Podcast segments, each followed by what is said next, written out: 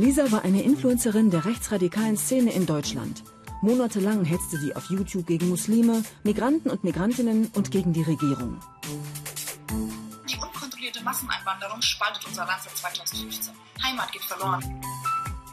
Mit ihren Auftritten in den sozialen Medien erreichte sie Hunderttausende Menschen.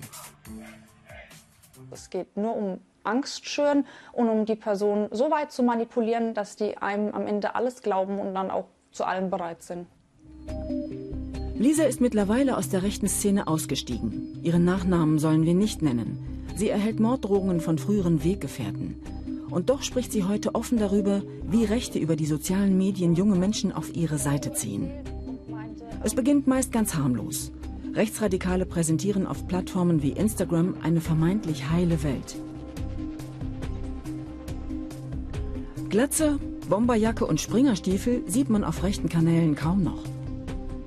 Stattdessen Bilder, die Werte transportieren, die häufig von Rechten instrumentalisiert werden. Tradition, Natur, Gemeinschaft. Unpolitisch und unproblematisch wirkt das Ganze nur auf den ersten Blick. Die sozialen Medien sind in der Hinsicht ähm, ein Brandbeschleuniger in, in Radikalisierungsprozessen, weil sie einfach so, ähm, so unschuldig und so unverfänglich rüberkommen. Das ist, glaube ich, das, das größte Problem an der Sache. Das sind eben ähm, Ausdrucksweisen, äh, die, die nicht unbedingt auf ein rechtsextremes Weltbild hindeuten. Mit Instagram-Posts und YouTube-Videos können Rechte unkontrolliert die Massen erreichen. Mit geschickt gestalteten Inhalten schüren sie Fremdenhass und Nationalismus. Das Ziel? Ein möglichst niedrigschwelliger Einstieg in die rechtsextreme Gedankenwelt. Der manipulative Umgang mit den sozialen Medien wird sogar in Schulungen vermittelt.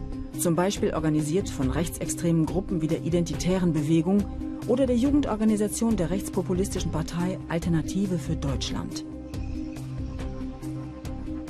Lisa erzählt, dass sie bei so einer Schulung dabei war. Es ging darum, wie ähm, tritt man auf im Internet als Person, wie kleidet man sich, wie wirkt man seriös. Der neue Rechte hat jetzt einen schönen Haarschnitt, er trägt ein Polohemd, er ist gebildet, er hat einen guten Schulabschluss, er möchte Familie, er trinkt keinen Alkohol, er geht nicht auf Rechtsrockkonzerte. Es ist ein kompletter Wandel und den bekommt man da sehr, sehr gut vermittelt. Diese Form der subtilen politischen Einflussnahme scheint zu greifen und wird laut Experten noch verstärkt durch Algorithmen und Filterblasen der sozialen Medien.